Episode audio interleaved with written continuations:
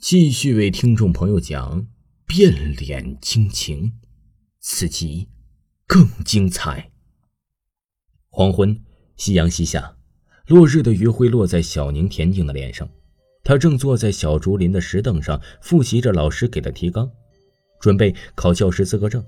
过去的小宁，她除了长得不美，其他方面都很好，善良、勤奋、好学、谦虚。如果他成为了人类灵魂的工程师呢？那他就是个很好的归宿。相反了，这林雨就非常自私了，几乎一无是处，贪婪以及嫉妒。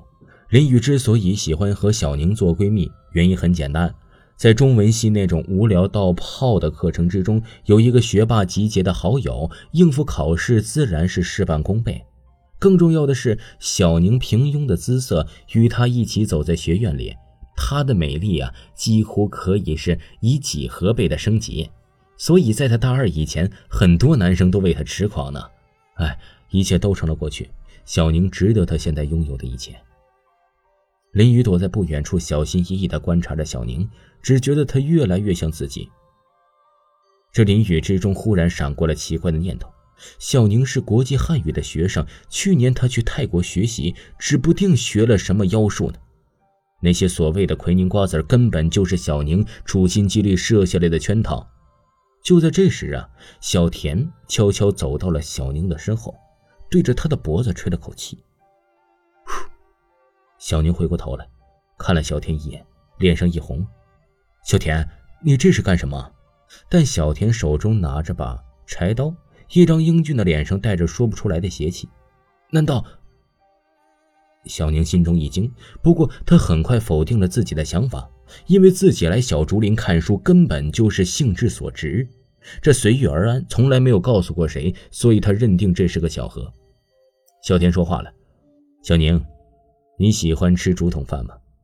我们几个哥们打算周末去野外弄竹筒饭吃，这不，我就来要点好的叶子。”小宁呀的一声叫了出来：“学院的竹子可明文规定是不可以砍的，违反校规罚款二百不说，还要记过处分，说不定啊，毕业时影响学位证。”小田不在乎，人生在世，吃喝二字，那张破纸难道还能指望吃饭不成？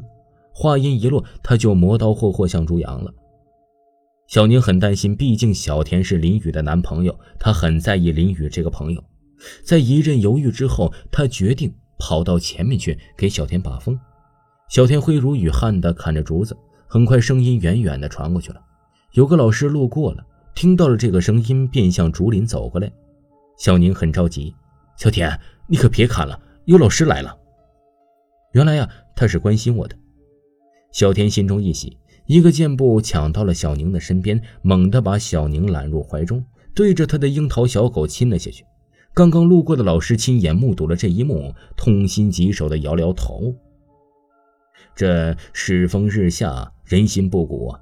白天也敢在竹林弄这么大动静啊！哼！